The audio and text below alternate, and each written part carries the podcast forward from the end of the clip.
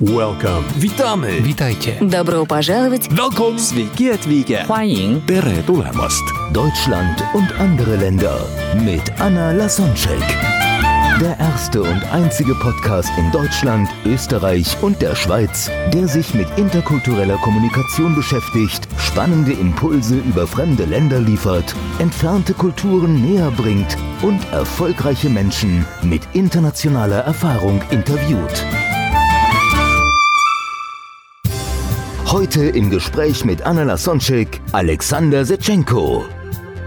I know that Russia is known for superstitions, and I'm sure they influence our brain and maybe even the reality.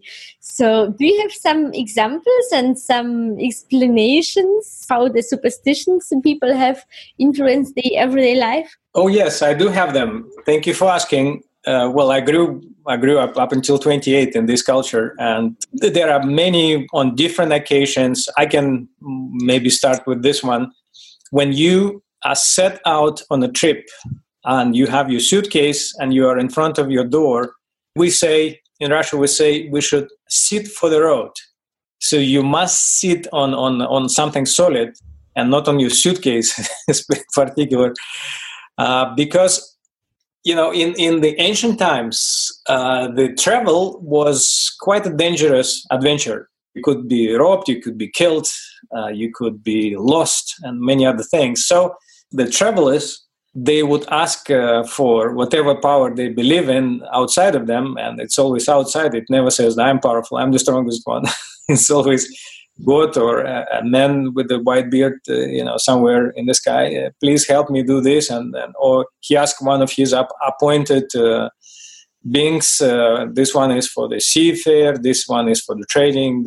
This one is, for, I don't know, marriage. So before coming, they would sit and pray. And now we, in our in our today's culture, we still use it. Still today, I bet you there were a couple of people doing this in Russia today. They would sit in front of their door and say, okay, let's sit. They sit in silence for a few seconds and they say, okay, let's go. All right. So to me, it's just another gesture of giving your power away and say, take my power away, whoever is there on the other side of the mirror, take my power away. I don't believe I can make it. I am not in control. It's the it's the airport authorities, it's the traffic authorities, it's it's God in the sky it's the neighbor, whoever, the, the passenger on the same flight, but it's never me. Most of the people still think like this, and I, I hope with the, well, I hope not not in my dictionary, but I'm sure with the with the help of your show and people like yourself and myself, little by little, we'll change this culture. Yeah, Okay. it's it's very. It's, I I know it from Poland too. So many people wishes when somebody leaves have a safe trip, and when somebody says something like this to me, I'm always wondering. Yes, of course, as every time. So uh, I just don't have the concept that that it could be unsafe. So I'm every time. Actually, it reminds me why do people think I need it? I know they, they mean it in a good way, but for me it's like a sign okay it could be unsafe. That's why they wish that it's safe. For me it's i'm taking it for granted that everything is going to be all right. So i just don't need some kind of wishes. Absolutely, absolutely, brilliant. I like it. yeah do you have uh, another one Oh yes, I maybe do. from a different country like china or where, wherever you, you you spend a lot of time With China, yes, also, you shouldn't point with your fingers at people. Actually, there is some, some physics behind this because every finger, including the thumbs, is the major channel or outlet for uh, exhibiting our, our energy. So it's not polite. And of course, for Chinese, it's a bad luck if someone points their finger. It's not polite. Or it is a huge problem especially I think in the south of China, if you touch a head of someone, especially the children, they think if you touch the top of a child's head, they know they will stop growing. okay it's a disrespect. So if you go to China, please don't don't touch somebody head. I would love to do a study if if the people uh, or the children who believe that just they believe the way of thinking really influence they grow. So maybe they're really smaller because they just were, were so afraid when it happened to them that it's going to be true. Interesting. or else, if you if you are in China and you you know spend a few seconds uh, with your bag before going there. You came there and you are invited. First of all it's just not polite to come without a gift without a present. You have to bring something. But it's it's a real mess. When you choose a gift you really have to be very very uh, specific. The color the the subject the size the time of the day they pay attention to all of this I'll give you a couple of a couple examples. The, the red is the color of, of the luck. The green, if you wear a green hat, means your wife is cheating on you. If there is if there is number four, touch wood, there is number four somewhere. It's it's a huge disrespect because the word four and the word death is pronounced with the same sound in Chinese and uh, I don't know why they're so afraid of of, of dying. Uh, it's the only sure thing that we will we will all die. The, the, the, physical body is going to die.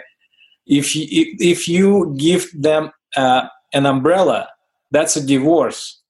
If you give them if you give them the watch, that's death again. Uh, right, and well, the list goes on. Uh, this is what I can remember from my many times visiting this country and of course, when you give a gift or when you receive a gift or a business card, you know, right? You have to hold it with two hands. Yes, that's that's a very known fact. Yeah. I I would like to to talk about appreciation or gratitude because I think it's known that's the gratitude and when we appreciate something it attracts to us it even more. So if we just for example, grateful for having money, we are going to have more of it. And if we just maybe have the feeling of lack, then we are going to have less. So being rich or wealthy depends not on your bank account, but of the feeling. So talking about different countries and the way of thinking, what do you appreciate now about living in Switzerland comparing to the countries you've been to? Yes, uh, I would love to answer this question, but before, uh, since you touched this very beautiful topic of gratitude, uh, I would like to offer you and share with you and your listeners the, the scientific background of what gratitude really means. Oh, yeah, with and pleasure. Good. To approach this, I will mention only that there are three main gravit- uh, sorry, three main quantum forces which is gravitation, magnetic, and electricity. So, with having a thought, it's like an empty vessel. It has a shape, but if it's an empty electric bulb, until there is electric current running through it, there'll be no light. So, the shape, the thought represents a shape, and the feeling represents this energy. And the thought is electric, electric, sorry, and the uh, feeling is magnetic, and we need both to give a clear order to this unified field of what is it that we want. Habit is a great example. We have a feeling, we have an anticipation, we have a thought that is coupled with this thought, with feeling, feeling with the thought. It's the never ending cycle and circle. So when we are in the same cycle of thought and feeling, thought and feeling, thought and feeling for many years, this is what kind of reality we keep reproducing. And gratitude is that beautiful and very powerful magnet that this beacon which indicates that this is where we're going this is where the attraction exists and this is where we're going to be as long as we practice and we keep demonstrating this gratitude keep showing where we want to land what, whatever we are grateful for in our life. Is it in, in two days? Is it in, in three years is it uh, a new car or whatever if whatever you are grateful whatever you know there's a beautiful proverb whatever we think about we bring about and speaking about china i will i will come back to this later after answering your question about switzerland i wanted also to share with your listeners some of my favorite chinese proverbs because they are just so profound now coming to Switzerland from Greece was a great step in many different aspects. Of course, the first of all, the climate. Greece is great for vacation, one week or two weeks, but living there throughout the year is can be complicated if you were born in, in, in a northern country. So the, there is no winter, the, the summer is very long, and it's a bit hot. So when coming to Geneva, it was real relief that there is no 40 degrees in, in, in the month of June or July. Second, and what I really, really respect, and still today, after having been living for 21 years in Switzerland, is that this amount of respect to one another. Uh, you, you, know, people give examples as if it is funny uh, that Swiss people don't use their toilets after 10 o'clock. Why wouldn't they do this? It's not because of a fine or something. I, I don't even know if the fine exists. It's just out of respect because they respect themselves and they respect other people accordingly. And people who show disrespect to other people can only do this. And there is only why the, one way to do this is when they do not respect other people. Uh, they, they don't, sorry, do not respect themselves, obviously. So you mean it's because of noise of flashing water, or what's what's yes. the reason? Okay. Yes, it's the noise of flashing water. If you live in an apartment block, your neighbor may be sleeping behind this wall, so they just respect you. And of course, they st- strictly respect you to respect them. Oh wow! I didn't know that. yeah. So I can be very, very grateful that I can. I, I'm free to use the toilet anytime I want in Germany. okay. Uh, do you have another example? What you are grateful for? By moving to Switzerland. Yeah because my list of gratitude is is never ending. I every day i find a reason to be grateful and remind myself to be grateful just for be able to breathe.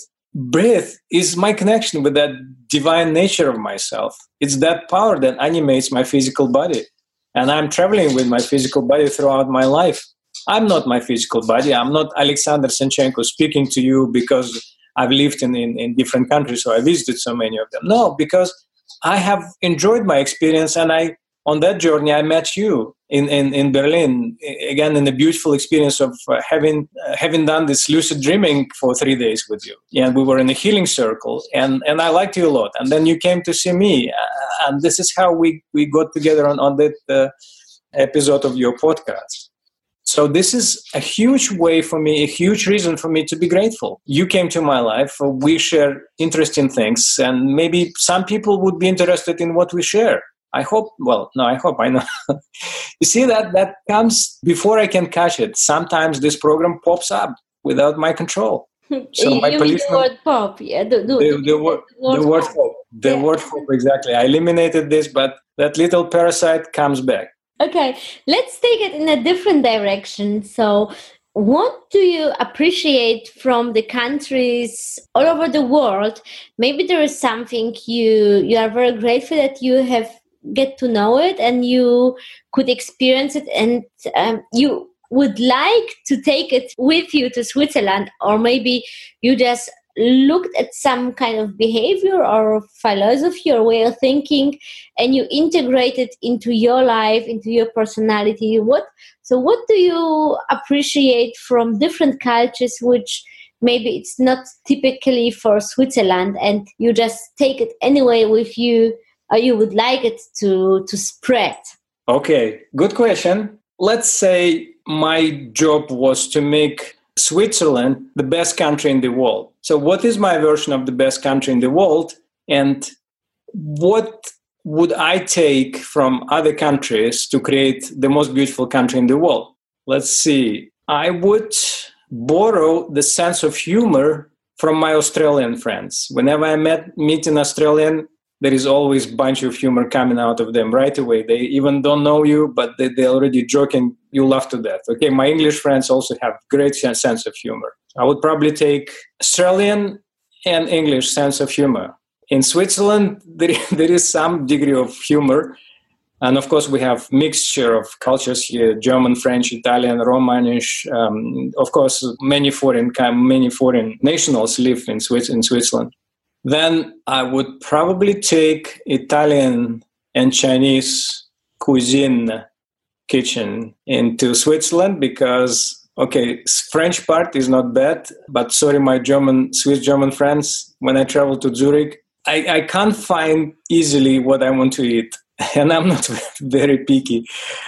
So the humor, Australians and English. The cooking, Italian and Chinese. Balinese is also great. Then music would be probably Russian, of course, classical, and Italian, without a doubt. And the dance would be, I'd say, Spanish, French, and the art would be French and Russian, some Japanese, and the literature, well, that's Russian. well, American literature I love as well. English literature I love as well. I would take the order and the rules from Germany. I would take some part of the countryside with the beautiful, marvelous views over the ocean from the west coast USA. I would take landscape diversity from South American countries, uh, such as Peru and Brazil and Chile. What else? Yeah, well, the list that's, really. That's a lot. That's a lot. anyway. that's already a lot. Thank you. Thank you so much. And uh, you wanted to add something about the proverb from from China? Did I get it right? Yeah, absolutely. They are so profound, and some of them. The, the way of, of of of the language is so different than we are used to.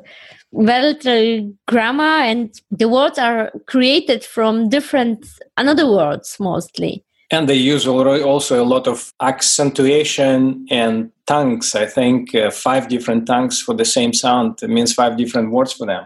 Yeah, yeah. Yes. So what I wanted to to give you as one of my favorite, few of my favorite Chinese proverbs. Let's start from this one. The temptation to give up is strongest just before victory.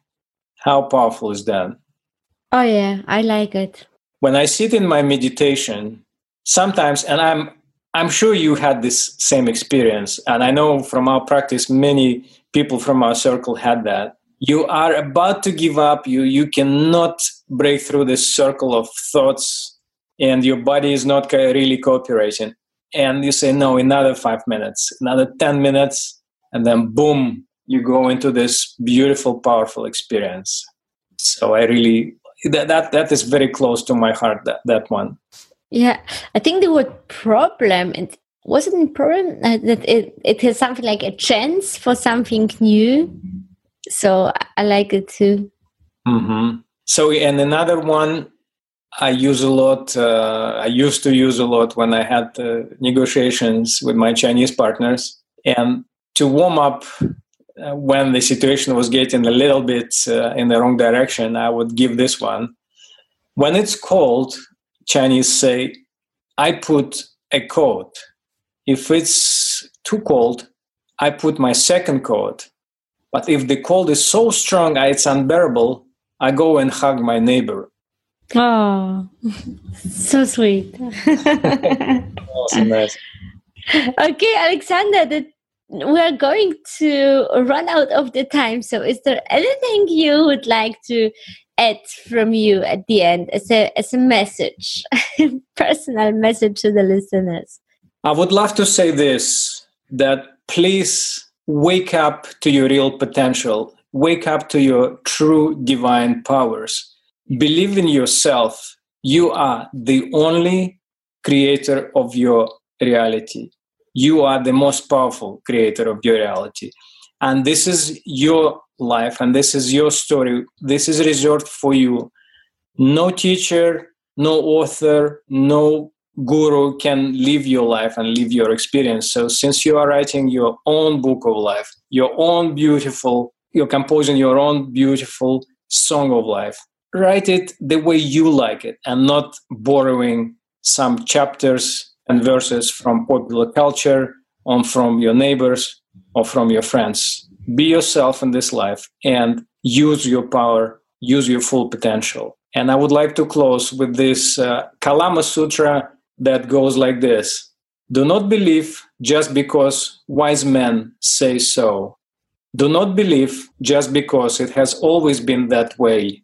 Do not believe just because others may believe so. Examine and experience yourself. Thank wow, so beautiful. Thank you, Alexander. It was a powerful discussion, and I really appreciate our time together. Uh, great. If you inspire somebody and somebody would like to contact you, what's the best way to do it? Uh, probably via my website, which is www.powerswithin.me. Okay, we will put it in the show notes so that it's easy to just click a link. And thank you one more time for your time. Thank you very much. Welcome. Witamy. Witajcie. Добро пожаловать! Welcome. Sveiki atvykę. 欢迎 Tere tulemast. Deutschland und andere Länder mit Anna Lasonczek. Der erste und einzige Podcast in Deutschland, Österreich und der Schweiz, der sich mit interkultureller Kommunikation beschäftigt, spannende Impulse über fremde Länder liefert, entfernte Kulturen näher bringt und erfolgreiche Menschen mit internationaler Erfahrung interviewt.